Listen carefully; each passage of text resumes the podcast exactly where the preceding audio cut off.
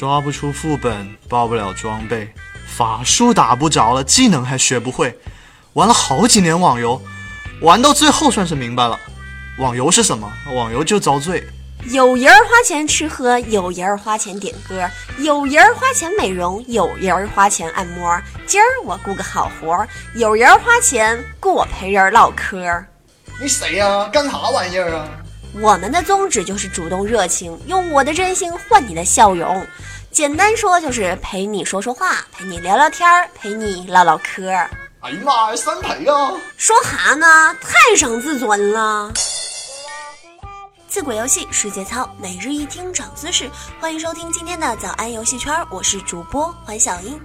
我们今天要说的事儿呢，就是某社区居委会的网格员小茹和一名网瘾男子唠嗑的日常。这名网瘾男子姓王，到了而立之年了，但始终沉迷在网络游戏里面不能自拔呀，这让他的父母十分着急。因此，小茹就主动请缨，要帮助老王戒除网瘾。方式呢，便是喜闻乐见的唠嗑。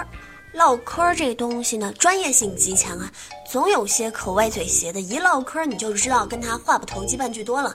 当然了，作为同志们交口称赞的唠嗑达人，小茹同志不会犯这种低级错误的。他呀，有一套特殊的唠嗑技巧，这套技巧和把大象装进冰箱差不多，一共分成三步，大家可以用心的记一下。据说把妹也分这三步，第一步就是套近乎。送温暖，主动热情，正所谓良言一句三冬暖，恶语伤人六月寒。小茹每次看到老王，都会软糯糯的喊上一句：“王哥。”这甜度能比麦当劳的甜筒填上五个加号。半个多月，小茹一口一个王哥，浓情蜜意溢于言表，每隔一两天就跑过来找老王唠嗑，礼貌热情的软妹子主动搭讪，这让老王根本把持不住啊。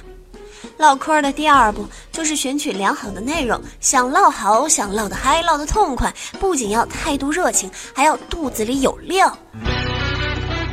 书本的姿势，生活的经历，时尚的潮流，不管老王喜欢什么，小茹她都能扯上一二三来，迎合老王的胃口，让老王重新燃起对现实生活的热情。慢慢的，慢慢的。老王从勉强能接上话的尴尬局面，度过到了欲罢难休、根本停不下来的你情我愿呐。这么一来，知书达理、婉约唠嗑的工作者的形象就深入民心了，连老王的父母都对小茹赞不绝口。唠嗑的第三步就是知己知彼，瞄准目标，对症下药。上述两步之后呢，小茹在唠嗑工作中取得了老王一家的好感。到最后的一步啊，就要顺藤摸瓜，搞清楚老王思想的态势。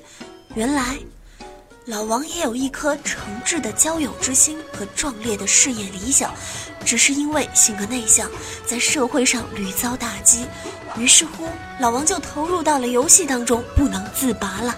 知道了这些之后，小茹便对症下药，连捧带打，再结合上述的技巧，唠的那是一个天花乱坠、地涌金莲。最终，老王又燃起了斗志，决定去招聘会上求职。整明白了吗？俩事儿一样的，你还不到吧？成天上班玩游戏，你呀，单位还不乐意了，特地请我来陪你唠嗑，帮你戒网瘾。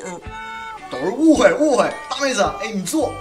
做啥还？该唠的都唠了，早到点儿了，下次再说吧。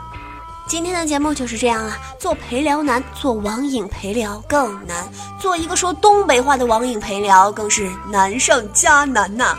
只可惜小英的唠嗑技巧还不够高端，师兄的网瘾没好啊，东北话倒是说溜了不少。哎，我是主播黄小英，明天我们再见了。